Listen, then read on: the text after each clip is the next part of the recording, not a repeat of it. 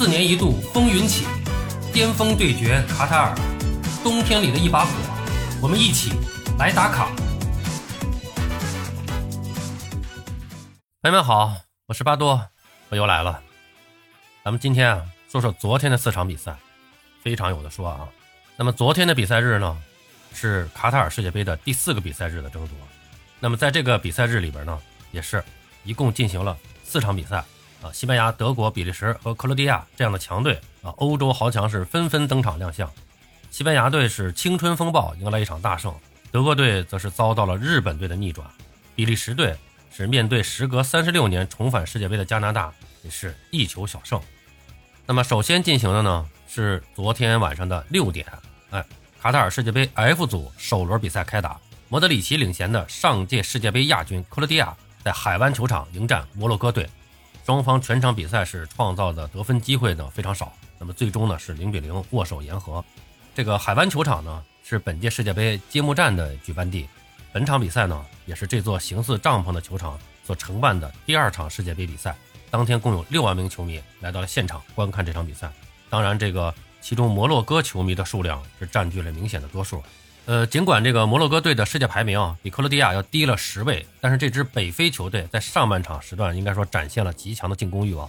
由切尔西边锋齐耶赫与塞维利亚前锋恩内斯里领衔的这个进攻线呢，是多次对这个克罗地亚的后防线造成了威胁，但是呢，呃，始终呢跟这个进球无缘啊。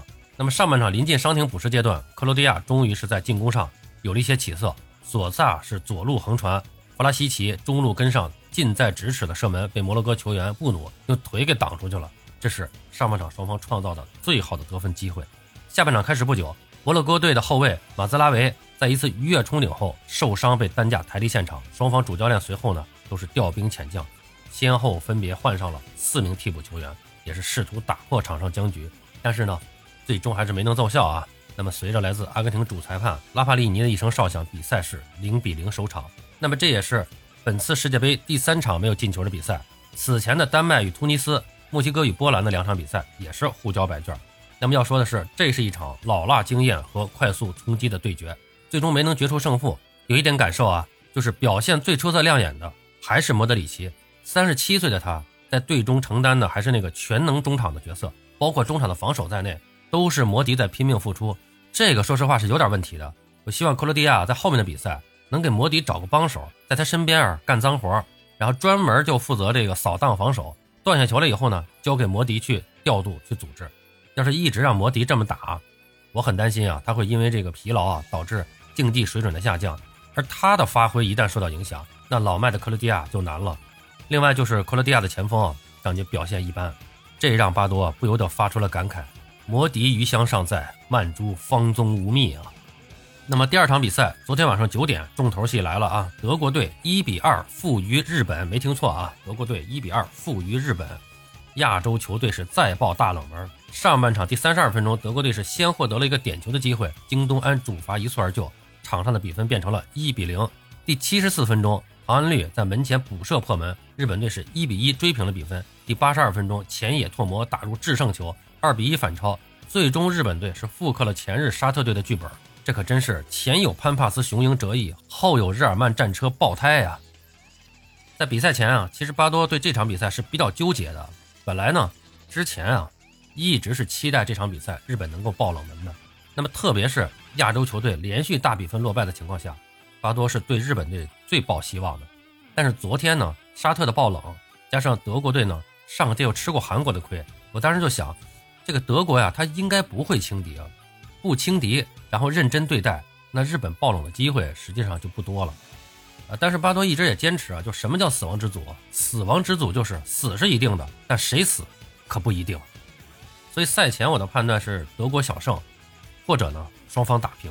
那么结果呢？日本队在剧本被刨活的情况下啊，就前一天沙特已经打了这么场比赛了啊，那么还是坚持自己的计划，复制了沙特比赛的剧本。这一场比赛爆冷的主要原因还是德国队自己啊，我觉得还是德国队自己的问题。日本队的实力啊，确实提升了不少，但实话实说，和德国队在绝对实力上相比，那肯定是有差距的。尽管阵中有六七名德甲效力的球员，而且大多也都是主力，但还是感觉这是德甲拜仁和门兴在打比赛的感觉。正是这种实力优势下，德国队是难以放下自己的傲慢，先是在战术选择上放弃身体上的先天优势，在全场大部分时间内选择地面渗透的打法，这就让擅长地面打法的日本队和他们拉近了差距。如果德国队一上来就玩简单粗暴的，就高举高打，可能上半场就大比分领先了。二零零二年他们就是这么解决沙特的呀。第二是在下半场，日本队加大反攻力度，而自己呢，只是一比零领先的情况下，早早的开始换下京多安、穆勒、穆谢拉等主力，着实是令人费解，只能让人理解为是他们对日本队的轻视。第三就是后防核心吕迪格在比赛中竟然在对抗中故意做出嘲讽动作，完后还大笑。对对手的不尊重举动也真的是令人惊讶。结果随后他领衔的后防线持续遭到日本队的突击，险情不断，最终被对手完爆，连失两球。如果不是守门员诺伊尔的出色发挥，这恐怕可不止两个球。反观日本队这边啊，这场比赛可以说是准备充分。上半场仅仅百分之十九的控球率，在中场的时候是是遭到了很多人的群嘲。这其实是日本队有意收缩的一个计划。首发中，日本队有好几个绝对主力并没有出场。森保一的计划就是上半场拖住对手。由于现在可以换五个人，所以森保一的计划是在下半场陆续上主力，力拼德国。这也是日本队充分认识自己的前提下做出的计划。他们是不可能像沙特那样跟对手去全场对攻紧逼。他们的身体情况跟德国队相比，他是很难保持九十分钟高压的。上届对比利时的比赛就是例证。所以他们是把主要的力量放在了下半场。避免自己经常出现的在比赛最后十五分钟崩盘的情况。不过上半场森保一的计划还是被一个点球打破了。但是日本队并没有动摇自己的计划，还是坚持执行他们的这种战术计划，最终取得了自己想要的结果。必须要为日本队点赞啊！就是进步可喜，未来可期。当然问题也是存在的。从昨天的比赛看，右路的防守问题非常大，全场无数次出现右路被打爆的情况。如果不是德国队队员啊在禁区内处理球的时候总是犹犹豫豫。恐怕右路完爆的情况就把日本队搞死了。后来巴多注意观察了一下日本队右路的十九号酒井宏树，问题比较大，多次控球被断以后，多次控球被断，但更要命的是每次被断球都站在原地不反抢也不回防，站在那儿看球，这是很少在日本队球员中看到的情况。下半场他被换下不久后，日本队就迎来了两连击，不能光靠巧合来解释。最后想说的，日本队赛前就说自己要进八强，很多人觉得是口出狂言。虽然现在说他们能出现也还为时过早，但日本人在足球上从来不是乱说乱做的。他们的底气源于多年来社会和民众对待足球的正确态度。关于这一点，巴多之前曾经专门做过一期节目，欢迎大家去听一下。今天咱们就有关观点，咱们不在这儿重复了，是二零二二年六月九号发出的一期。当然了，反过来说，德国队也还没有到绝望的时刻，毕竟还有两场比赛呢，一切皆有可能。那么随后。卡塔尔世界杯死亡之组 E 组的第二场比赛在阿图马瓦球场上演，西班牙斗牛士七比零战胜加勒比海盗哥斯达黎加队，创造了本届杯赛截至目前的净胜球纪录。西班牙小将加维等年轻球员表现亮眼，主帅恩里克缔造的青年军世界杯首战交出了一份漂亮的答卷。二零零八年到二零一二年四年时间，西班牙队是相继拿下了两个欧洲冠军和一个世界杯冠军，成了辉煌的国际大赛三连冠。随着西班牙黄金一代球员隐退，二零一九年接过教鞭的恩里克着力打造了一支着力打造了一支全新的斗牛士军团。首场面对组内纸面实力最弱的哥斯达黎加队，恩里克派出了平均年龄为二十六点二岁的年轻首发阵容，费兰托雷斯、佩德里、加维这三位零零后中场首发球员联手为球迷献上了一场进攻盛宴。赛前多次演练的三角传递战术，让西班牙队收获了第一粒进球。第十分钟，十八岁小将加维弧顶处巧妙分球，奥尔莫禁区停球，回身挑射破门，打入了西班牙队史上的第一百粒世界杯进球。西班牙队一比零领先。第二十分钟，中场老将布斯克茨一记斜长传，准确的将球传给了阿尔巴，后者横传助攻，阿森西奥凌空推射破门，西班牙二比零领先。第三十分钟，哥斯达黎加后卫门前解围不给力，给西班牙队送去了一粒点球，小将费兰托雷斯一蹴而就，将比分扩大为三比零。啊十分钟一个，一边再战，西班牙年轻球员争相建功。第五十三分钟，费兰托雷斯与加维是右路打出默契配合，前者扫射破网，是再下一城。第七十四分钟，加维接队友挑传弹射得手，打入了个人第一粒的世界杯进球。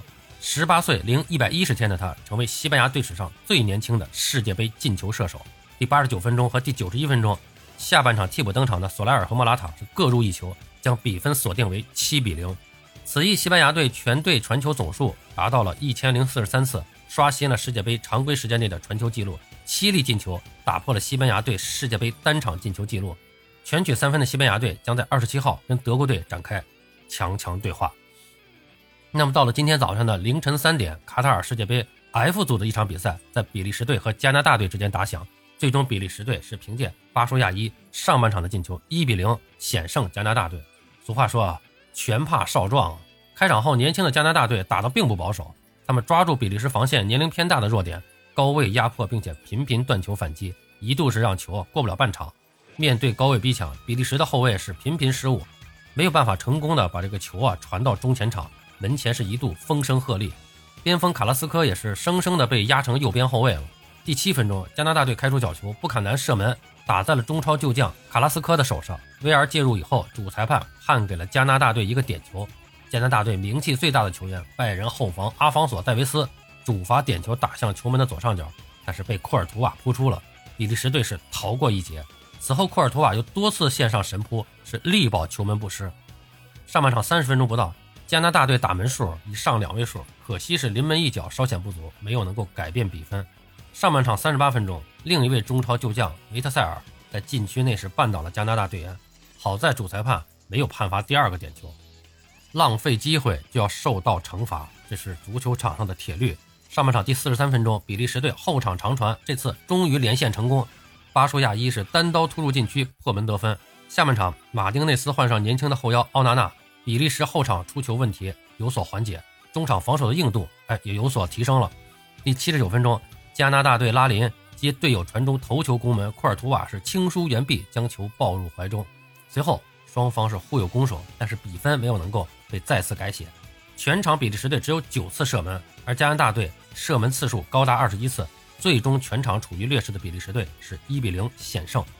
欧洲有句谚语啊，比利时之祸不在萧强，而在带头大哥。其实说的就是内部团结有点问题，这和他们的国家地理有关啊。他们的国家是地分南北，人也分南北，光官方语言就三种，所以捏合成团是个功夫。